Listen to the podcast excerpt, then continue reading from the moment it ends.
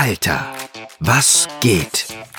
Der Podcast, in dem dich Elmar Stracke durch die Geschichte und Gegenwart des Alters führt und dich mit Anekdoten und Fun Facts ausstattet, damit du bei der nächsten Party ganz sicher nicht alt aussiehst. Herzlich willkommen zu einer neuen Folge von Alter, was geht? Heute erwartet euch ein Sprung in die Geschichte, und zwar in die Geschichte eines Themas, von dem häufig genug die Rede ist, weil sich eigentlich alle einig sind, Mensch, das müssen wir anpacken. Aber niemand weiß so richtig, was der Hebel sein könnte, wie man die Probleme lösen kann, ohne großen gesellschaftlichen Widerstand von der einen oder anderen Seite zu bekommen und ohne in gewisse, sagen wir, gerechtigkeitstheoretische Dilemmata zu geraten. Es geht um die Rente. Und falls ihr jetzt mit den Augen rollt und euch sagt, Mensch, zu dem Thema habe ich doch wirklich alles schon gehört. Mach doch lieber was Cooles, was anderes, sowas Hippes, Modernes. Nee, glaube ich nicht. Also, ich glaube nicht, dass ihr alles dazu schon gehört habt. Denn im ersten Teil gucken wir uns an, warum es überhaupt eine Rentenversicherung gibt. Was ist eigentlich Sinn der Sache? Also, was war die historische Begründung? Das hatte nämlich nichts mit der Idee eines wohlverdienten Ruhestands zu tun. Vielmehr war es eine Antwort auf ein sehr spezifisches soziales Problem, das es heute auch nicht mehr gibt. Einer der Gründe, warum vielleicht die Rezepte von damals gar nicht mehr so gut in unsere heutige Welt passen. Im zweiten Teil werden wir sehen, wie denn diese erste allgemeine Rentenversicherung in Deutschland aussah, wie sie funktionierte, was man von ihr erwarten konnte und warum sie schlussendlich doch ziemlich wenig mit der Rentenversicherung von heute zu tun hat, auch wenn sich die Leute häufig auf sie beziehen. Und da wir uns Geschichten besser vorstellen können, wenn wir sie mit Personen und Namen verbinden, geht es im Fun Fact um einen, nun um einen konservativen Politiker, der nicht nur die deutsche Einigung, sondern auch die deutsche Rentenpolitik maßgeblich geprägt hat. Ahnt ihr schon, um wen es geht? So klingt er. Und es gilt auch der Satz, so mitschreiben, die Rente ist sicher. Ach nee, das war der andere konservative Politiker, der was mit der deutschen Einigung und Rentenpolitik zu tun hat. Heute geht es um diesen. Schreibe alles mit. Dann aber auf Jeder weiß natürlich sofort nach dieser klaren, eindeutigen Tonaufnahme, zu wem diese zarte Stimme gehört. Otto von Bismarck. Und wenn ihr euch fragt, was es mit dieser skurrilen Aufnahme auf sich hat, dann bleibt bis zum Funfact dabei. Viel Spaß mit dieser Folge. Alter, wie geht's weiter? Die Rente. Die Lage von Rentnerinnen und Rentnern, der wohlverdiente Lebensabend, der ganz abgesehen von körperlichen Einschränkungen auch finanziell für viele kein Zuckerschlecken ist.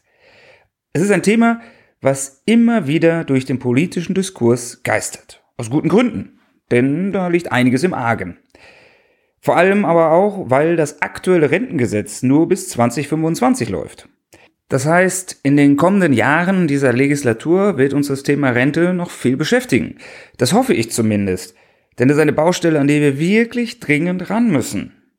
Wenn wir aber an die Rente ran wollen und uns überlegen wollen, Mensch, wie kann man die Lasten fairer verteilen, wie, wie bekommen wir das alles hin, sollte man vielleicht erst ein paar ganz grundlegende Fragen klären. Was ist eigentlich der Zweck dieser ganzen Übung? Was denkt ihr? Was soll das Rentensystem eigentlich? Geht es darum, Armut zu verhindern? Geht es darum, Lebensleistung zu belohnen? Oder vielleicht Arbeitsplätze frei zu machen für junge Menschen? Also die Alten gehen in die Rente und dann können die jungen Menschen nachrücken. Dazu, finde ich zumindest, ist es immer ganz hilfreich, sich mal anzuschauen, wie eigentlich alles begonnen hat. Als es das erste Rentensystem in Deutschland gab, die erste allgemeine Rentenversicherung, wie hat man das denn eigentlich begründet? Also gehen wir ganz an den Anfang zurück. Back to the roots sozusagen. Back to the Alters- und Invalidenversicherung von 1889. Denn die Menschen wurden ja immer schon alt. Und sie wurden auch immer schon zuverlässig irgendwann körperlich schwächer und konnten sich schwieriger aus eigener Kraft versorgen. Wieso ist das Thema im 19. Jahrhundert auf einmal so groß geworden, dass verschiedene Länder begonnen haben, über Rentenversicherung nachzudenken und sie sukzessive ins 20. Jahrhundert hinein eingeführt haben. Und wie so oft im Leben schießen wir auch erstmal über das Ziel hinaus dabei. Wir gehen zurück ins Jahr 1810. Erstmals wurde im Jahr 1810 in Deutschland die Idee einer allgemeinen Rentenversicherung formuliert. Und zwar in dem Buch Titel Die Armenassekuranz, das einzige Mittel zur Verbannung der Armut vom Ökonomen Leopold Krug. Daran schlägt er vor, dass junge Arbeiter in eine Kasse einzahlen sollten und wenn sie 50 Jahre alt werden sollten, oder wenn sie es, dieses Alter glücklicherweise erreichen, dann bekommen sie aus dieser Kasse wieder Geld raus. Das ist seiner Ansicht nach der beste Weg, um zu verhindern, dass Erwerbstätige irgendwann in die Armut abrutschen. Klingt für heutige Ohren vielleicht ganz plausibel, war damals aber keine Idee, die so richtig gezündet hat. 1810, das heißt, wir befinden uns noch in einer vorindustriellen Phase in Deutschland.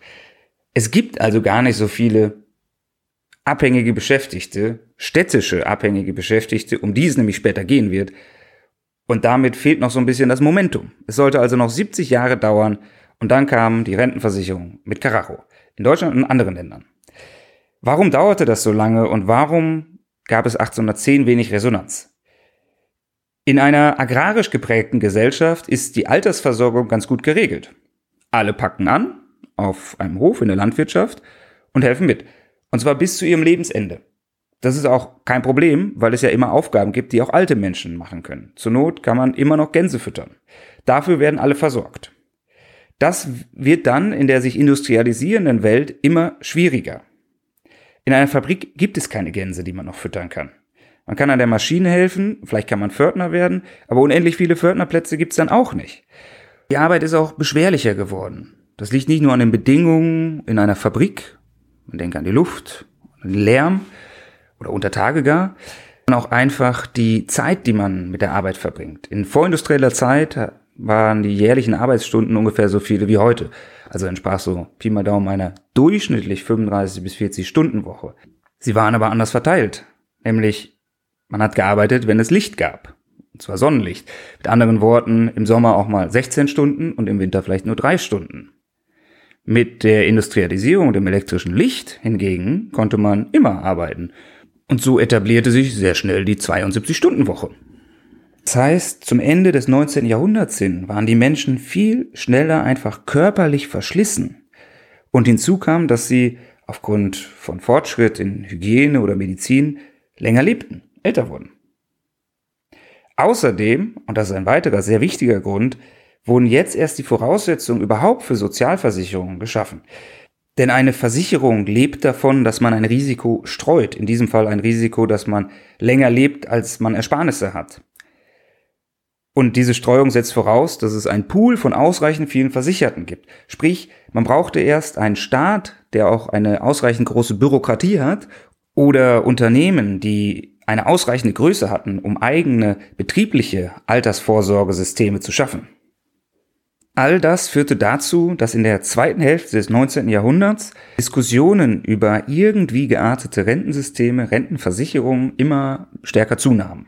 Aber und das ist ein ganz entscheidender Knackpunkt, der sowohl für den Vorschlag von 1810 als auch für die später umgesetzte Alters- und Invalidenversicherung 1889 gilt. Es ging nicht um einen Lebensabend ohne Arbeit. Das Ziel ist keinesfalls gewesen, dass Menschen im Alter nicht mehr arbeiten sollten. Dafür gab es auch gesellschaftlich kein Verständnis. Die Idee, dass es sozial akzeptabel ist, im Alter ohne eigene Erwerbstätigkeit vom Geld der anderen, der Jüngeren zu leben, nimmt erst in den 70ern Fahrt auf. Bis dahin gilt, gesellschaftlicher Status ist an die eigene Erwerbstätigkeit geknüpft. Das Rentensystem des 19. Jahrhunderts ist hingegen eine Antwort auf ein ganz spezifisches Problem, nämlich dass man im Alter in Armut gerät, obwohl man arbeitet. Und der Grund dafür war eine Art Antiseniorität. Je älter die Menschen waren, umso weniger Geld bekamen sie. Teilweise für die gleiche Leistung, teilweise, weil sie, man denkt an schwere körperliche Akkordarbeit, einfach weniger leisten konnten. Hervorragend dokumentiert ist das in vielen Arbeiten der ersten Generation von Soziologinnen und Soziologen, beispielsweise von Marie Bernays, einer Studentin von Max Weber und einer der ersten promovierten Frauen Deutschlands. Es ist sehr interessant, sich in diesen Arbeiten die Lohnkurven von damals anzugucken. Und zwar, wie sich der Lohn mit dem Alter veränderte. Zunächst einmal stieg er an, weil man mehr Erfahrung hat, vielleicht besser wird. Aber dann war das Plateau, also die Spitze des Lohns, fast immer für das Gros der Bevölkerung zwischen 30 und 40 Jahren erreicht. Dann kam es zu dem damals viel zitierten biografischen Knick um die 40 Jahre herum. Also das, was man heute vielleicht als Midlife Crisis bezeichnen würde, nur dass es damals erstens eher eine Zweidrittel-Life-Crisis war und zweitens ein in der Breite der Gesellschaft existenzielles Problem. Alfred Weber, der Bruder von Max Weber, beschrieb das Drama in der Biografie des Arbeiters um 1900 herum wie folgt. Zitat, dann, wenn er auf der Höhe seiner geistigen Kräfte steht, dann bricht sein Berufsdasein plötzlich vor ihm zusammen. Dann sieht er einen Abgrund, in den er hinabstürzt. Oder, wenn es besser steht, eine schiefe Ebene, die ihn hoffnungslos schließlich doch da hinabführt. Zitat Ende. Faktisch war es so, dass die Gruppe der über 50-Jährigen gerade mal so viel verdiente wie die Leute Anfang 20. Entweder weil sie auf deren Leistungsniveau herabgesackt waren oder weil man davon ausging, dass sie einfach nicht mehr so viel leisten konnten. Einfach weil man gesagt hat, du bist alt, Erfahrungswert, das wird nix. Das hing alles ein bisschen natürlich davon ab, wie anspruchsvoll eine Arbeit körperlich war und wie viel man vielleicht mit Köpfchen noch regeln konnte. Aber grundsätzlich kann man sagen, ab Mitte 30 ging das Lohnniveau runter. Und es kam noch ein weiterer perfider Mechanismus dazu. Gerade verheirateten Arbeitern wurde regelmäßig der Lohn gekürzt, mit der Begründung, sie haben ja jetzt Kinder und die Kinder können auch mitarbeiten. Und wenn die Kinder mitarbeiten, dann ist das Haushaltseinkommen ja genauso hoch. Unterm Strich verdienten alte Menschen und alt, in diesem Fall heißt so ab 50, nicht nur viel weniger, sondern sie haben auch einfach viel weniger am Arbeitsmarkt oder am zumindest industriellen Erwerbsleben teilgenommen. Entweder weil sie nicht mehr dazu in der Lage waren in dem Alter oder weil es finanziell nicht mehr attraktiv war für sie. So waren in den von Marie Bernays um 1910 untersuchten Industriebetrieben ab 1000 Beschäftigten in Deutschland und Österreich nur 15 Prozent der Angestellten über 50 Jahre alt. Bei Betrieben ab 4000 Angestellten, also Großindustrie, sogar nur 7 Prozent. Und ganz speziell ist es in der Feinmechanik, wo ganze 87 Prozent der Angestellten unter 30 Jahren waren. Mit anderen Worten, es wurde schon verhältnismäßig früh im Leben, mit 40, 50 Jahren, schwierig für jemanden, sich selbst, geschweige denn eine ganze Familie, zu ernähren. Denn Alfred Weber spricht davon, dass das Problem der Arbeiter nicht sei, dass sie keine Aufstiegsmöglichkeiten hätten, sondern dass der Aufstieg wie ein Zitat bloßer, kurzer, starker und verzehrender Rausch der Jugend eintritt und dass es, wenn der volle Lebensmittag da ist, durch die magere Suppen das Fasten und vielleicht das Hungern des Zerbrochenseins ersetzt wird. Zitat Ende. Ich glaube, wenn man das hört, versteht man vielleicht besser, welche Ernsthaftigkeit die soziale Frage, die sogenannte soziale Frage damals hatte. Interessanterweise hat man zumindest damals gar nicht so sehr die Kritik bei den Unternehmen gesucht. Also für besagten Alfred Weber war irgendwie klar, man könne die Unternehmen nicht zwingen, mehr zu bezahlen, als die Leute leisten. Und wenn sie älter werden, leisten sie viel weniger. Also, das Einzige, was bleibt, ist staatlich die Verdienstkurve zu ergänzen. Und zwar über eine Rente.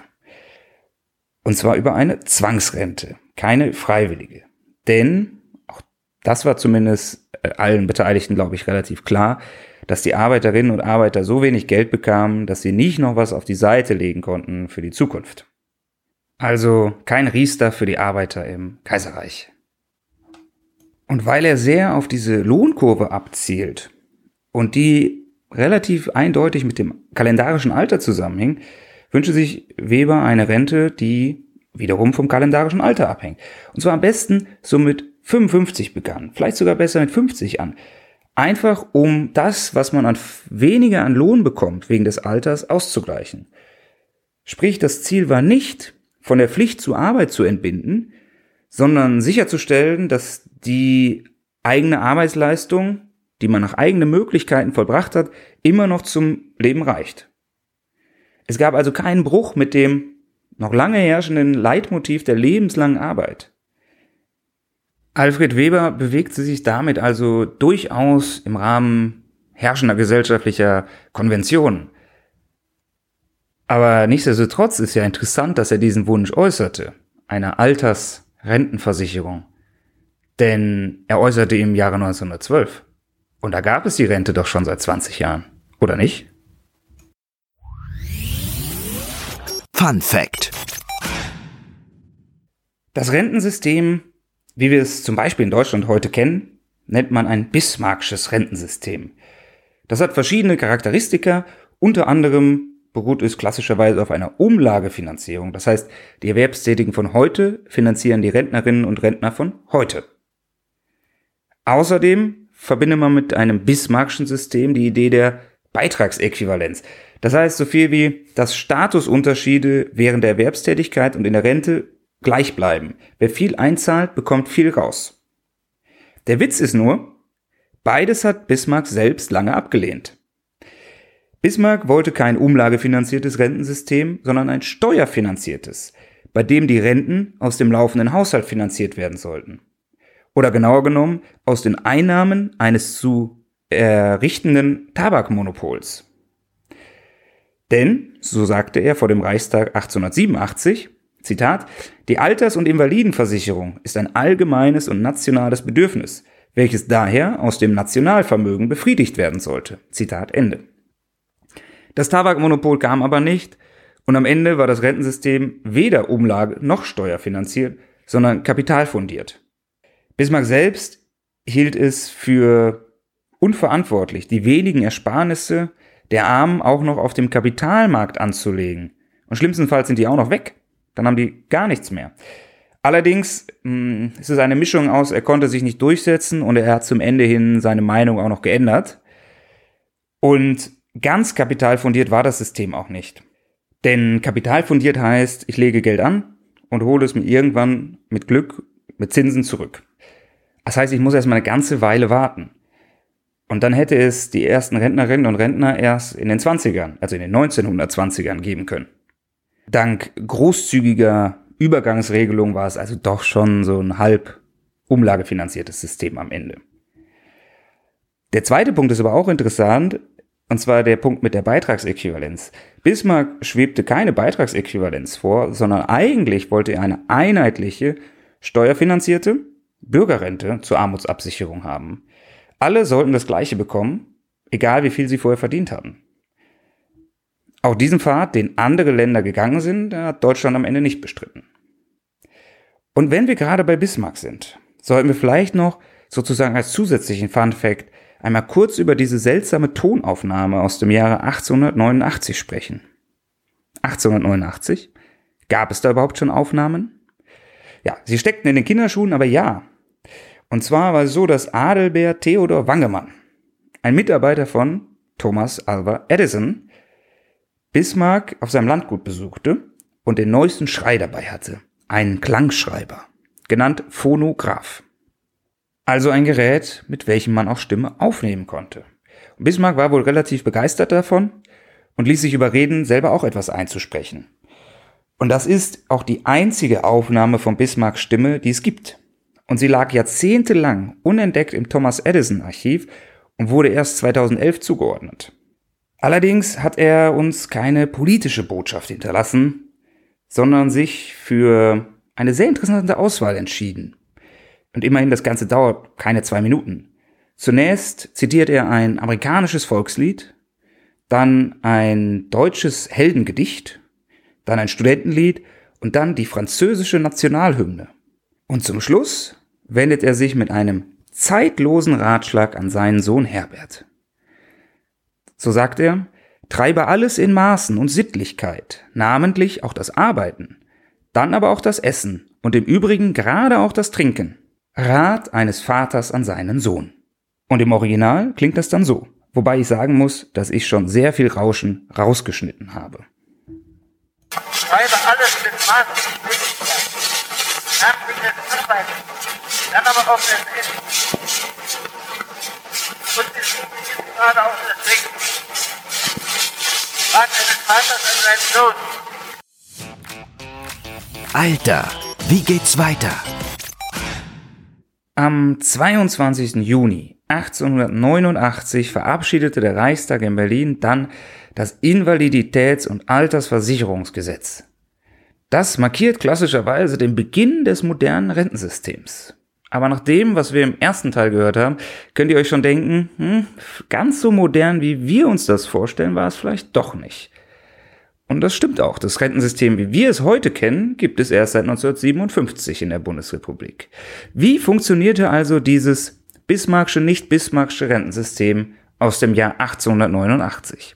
Nun, ziemlich kompliziert. Und zwar wurde das persönliche Rentenniveau, also wie viel man später rausbekam, durch einen einheitlichen Grundbetrag und einen Steigerungsbetrag bestimmt. Sozusagen ein Sockelbetrag und dann etwas, was mit dem eigenen früheren Lohn zu tun hatte. Aber nur sehr lose. Es war nämlich nicht wirklich der eigene individuelle Lohn, sondern der durchschnittliche Lohn in einer Lohnklasse oder im Tätigkeitsfeld. Also beispielsweise das, was die Drechsler oder die Dreher im Durchschnitt verdienten. Und bei der Altersrente wurde die individuelle Beitragsdauer gar nicht eingepreist. Also es war egal, ob man 40 oder 50 Jahre lang eingezahlt hatte. Wichtig war, dass es in der Regel mindestens 30 Jahre sein mussten. Und man musste, um die Altersrente zu bekommen, auch das entsprechende Alter erreichen. Und das war 70 Jahre. Erst während des Ersten Weltkrieges wurde es auf die später lange als normgebend geltenden 65 gesenkt. Wenn man nun 70 Jahre alt war, alle Bedingungen erfüllt hat, dann erhielt man im Jahr 1900 durchschnittlich 144 Mark Rente. Das entsprach ungefähr 20 Prozent des damaligen Durchschnittslohns. Wenn ich mich nicht ganz verrechnet habe, wären das heute ungefähr 400 Euro im Monat. Damit war die Rente, wie Ulrike Herrendel formuliert, zum Leben zu wenig und zum Sterben zu viel. Und dann gab es noch ein Problem, das auch uns jetzt gerade sehr beschäftigt. Die sogenannte Inflation. Die Rente damals war nicht dynamisiert. Gemeint ist, sie wurde nicht dynamisch an das Preisniveau oder an das Lohnniveau angepasst. Wenn man etwas ändern wollte, brauchte man jedes Mal einzeln ein Gesetz dafür. Und das war damals schon schwierig, aber Knackig wird's dann mit den Zeiten der Hyperinflation in den 20er Jahren. Hm. Also vielleicht kriegt man gar nicht so viel raus aus der Rente damals. Aber immerhin, man musste auch nicht besonders viel einzahlen, nämlich nur ungefähr zwei Prozent des Lohns. Jetzt kann man sich denken, hm, zwei Prozent einzahlen, 20 Prozent rausholen, klingt gar nicht so übel. Aber die Chance, dass man den Gewinn dann auch rausholt, war eben auch gering. Nur drei Prozent der Bevölkerung wurden über 65 Jahre alt. Und wenn jemand 70 Jahre alt wurde und dann endlich diese Rente bekam, hatte er auch nur noch so acht Jahre vor sich. Also insgesamt hätte die Person ungefähr 10% ihres Lebens, ihrer Lebensdauer in der Rente verbracht. Heute liegt die durchschnittliche Rentenbezugsdauer bei 20 Jahren und damit bei einem Viertel der Lebenszeit. Das ist ja auch einer der Gründe, warum das Rentensystem heute so ausufernd teuer ist während die damalige Rente ganz gut Gewinne abgeworfen hat. 1917 betrug das Vermögen der Rentenversicherung das Siebenfache ihrer jährlichen Ausgaben. Aber es bleibt ja die Frage, warum man diese Altersgrenze gewählt hat. Warum 70, wenn doch eh schon kaum jemand so alt wird? Genau deswegen, weil eh schon kaum jemand so alt wird. Und das war auch gesellschaftlich nicht besonders umstritten. Es gab zwar gesellschaftliche Unterstützung dafür, dass Menschen wegen ihrer Gebrechen unterstützt werden sollten, aber dafür gab es ja die Invalidenrente. Aber dass man die Rente bekam, nur weil man alt war, das war undenkbar. Also im wahrsten Sinne des Wortes. Wenn man in Sozialutopien guckt, die damals verfasst wurden, wurde quasi nirgendwo die Idee formuliert, dass man im Alter versorgt werden sollte, ohne weiterhin zu arbeiten. Das Alter ist als Kategorie in dieses ganze Vorhaben auch nur auf persönliches Betreiben von Kaiser Wilhelm II. aufgenommen worden. Auch die Sozialdemokraten störten sich an der Idee einer Altersrente, weil ja gerade die Glücklichen, Erfolgreichen, die eine Wohltat am wenigsten brauchen, denn das sind ja die, die alt werden, begünstigt werden. Dass gesunde Menschen über 70 eine Rente fürs Nichtstun bekommen sollten, Zitat, das halten wir bei aller Pietät für das Alter dann doch nicht für wünschenswert. Zitat Ende, schrieb der SPD-Funktionär Friedrich Kleis 1906.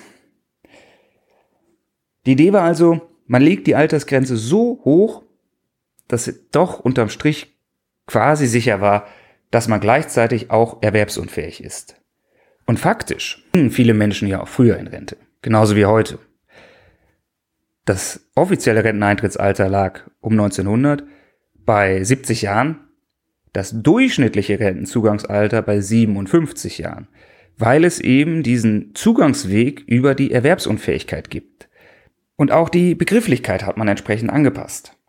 Ab 1899 flog das Wort Alter aus dieser Versicherung raus. Es hieß dann nur noch die Arbeiterinvalidenversicherung.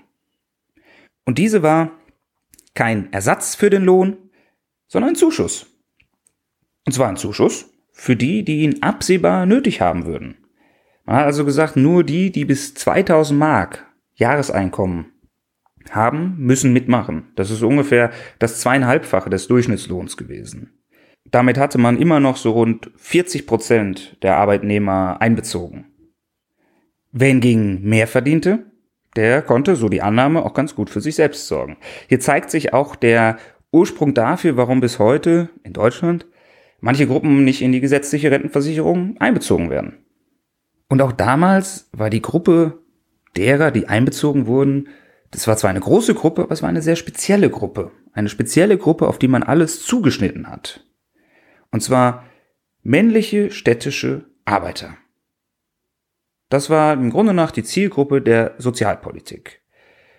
Dabei waren 20 Prozent der Fabrikangestellten im Kaiserreich Frauen.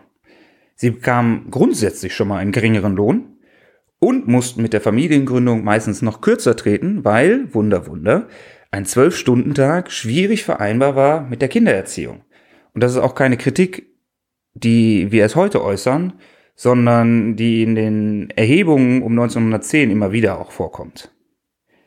Und ich finde, man sieht an der Geschichte dieses Gesetzes auch ganz gut, wie deren Lebensrealität oder Bedürfnisse auch einfach vergessen wurden, absichtlich oder unabsichtlich. Zum Beispiel stand in den Gesetzentwürfen lange Zeit drin, dass die geleisteten Beiträge, wenn man vor 70 Lebensjahren aus dem Erwerbsleben ausscheidet, einfach irgendwann verfallen. Und das ist natürlich doof, wenn man als Frau sich versichern muss. Man zahlt ganz viel ein, dann heiratet man, dann muss man, weil man sich um die Kinder kümmern soll, ausscheiden und das ganze Geld ist weg. Nach vielfältiger Kritik wurde erst eingeführt, dass man zum Beispiel bei Heirat sich die eigenen Beiträge auszahlen lassen konnte. Und klar, das Haupteinkommen in der Zeit kam in der Regel über den Ehemann. Deswegen ergab es ja auch Sinn, die Rente an den Lohn des Ehemanns zu koppeln oder auch die Sozialpolitik dahin zuzuschneiden. Das entsprach ja auch den gesellschaftlichen Verhältnissen. Ja, aber man darf auch nicht vergessen, wenn dieser Ehemann weg ist, hat man ein Problem als Frau. Und die hinterbliebenen Renten, also die Witwenrenten, die gab es zum Beispiel erst seit 1911. Das heißt, da Frauen wie damals, wie heute regelmäßig ihre Männer überlebten, war das Alter für sie Gewiss meistens kein Spaß. Aber gut, wir sind 120 Jahre weiter und ein ganzes Stück schlauer in vielerlei Hinsicht. Es stellt sich nur noch eine, vielleicht letzte Frage, um nochmal auf unseren, na, mehr oder weniger Gast der Sendung zurückzukommen. Otto von Bismarck. Warum hat er sich so hinter das Rentensystem geklemmt? Es beruhte ja nicht nur auf Nächstenliebe. Alle hatten das Problem, die soziale Frage. Es brodelte in der Arbeiterschaft, Sozialismus, die Sozialdemokraten bekamen sehr viel Zustimmung. Er hatte verschiedene Antworten, wie er ähm, damit umgehen wollte. Und eine war, ihnen das Wasser abzugraben. Um dem Sozialismus den Wind aus den Segeln zu nehmen, plante er einen, Zitat von Bismarck selbst, Staatssozialismus als Gegenstück zum Arbeitersozialismus, womit er ein praktisches Christentum einte. Eine, Zitat, hilfreiche Hand, wo Not ist, der Staat muss die Sache in die Hand nehmen, nicht als Almosen, sondern als Recht auf Versorgung, wo der gute Wille zur Arbeit nicht mehr kann. Zitat Ende. Bismarck wollte zeigen, dass auch der liberale Staat die Lebensbedingungen der Arbeiter verbessern konnte. Und ja, vielleicht sind sie nicht sofort gut geworden, vielleicht sind sie es auch bis heute nicht, aber besser wahrscheinlich schon. Zumindest, wenn man sich die zeitgenössischen Urteile anschaut, worüber gerade wegen der Altersrenten viele sehr glücklich waren, ist genau diese Idee, dass man die Gelegenheit hatte, zumindest ab einem bestimmten Alter nicht mehr entwürdigend oder auf entwürdigende Art und Weise seine eigene Bedürftigkeit nachzuweisen, sondern einfach sagen konnte, hier ist mein kalendarisches Alter, wir müssen uns nicht drüber streiten, das ist völlig transparent, ich muss dir nicht beweisen, wie es um meine Gesundheit, um meine Verhältnisse, um meine Motivation und so weiter steht. Einfach weil ich dieses Alter habe, was mir niemand nehmen kann, habe ich einen gesetzlichen Anspruch. Und das war ein ganz wichtiger Paradigmenwechsel, der ein Rentensystem, wie wir es heute kennen, erst möglich machte. Alter, was ging? Puh, ihr habt's geschafft. Wir sind wieder in der Gegenwart. Ihr seht aber, dass viele unserer heutigen Fragen und Schwierigkeiten in der Altersvorsorge und Altersversorgung selbst schon ziemlich alt sind. Und teilweise sind die Probleme von heute Folgen der Politik um die Jahrhundertwende. Ich weiß nicht, wie es euch dabei ging, aber ich persönlich hatte in der Beschäftigung mit der Geschichte des Rentensystems unglaublich viele Aha-Momente.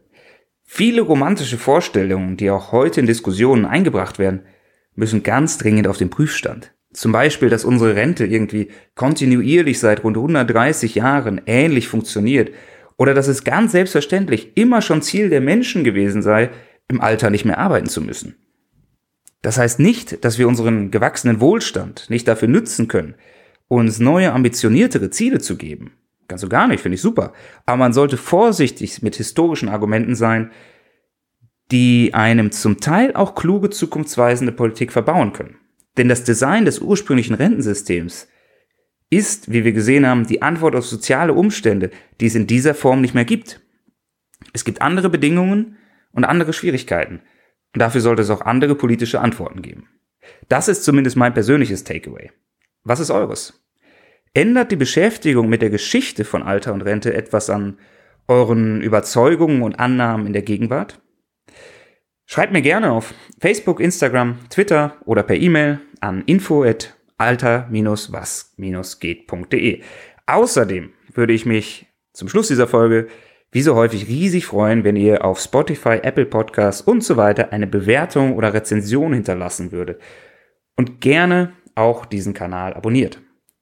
Und wer mich sogar finanziell unterstützen mag, kann das über PayPal tun. Vielen Dank fürs Zuhören bei diesem Ritt durch die Geschichte und bis zum nächsten Mal. Das war Alter, was geht mit Elmar Stracke. Hoffentlich hören wir uns bald wieder in alter Frische.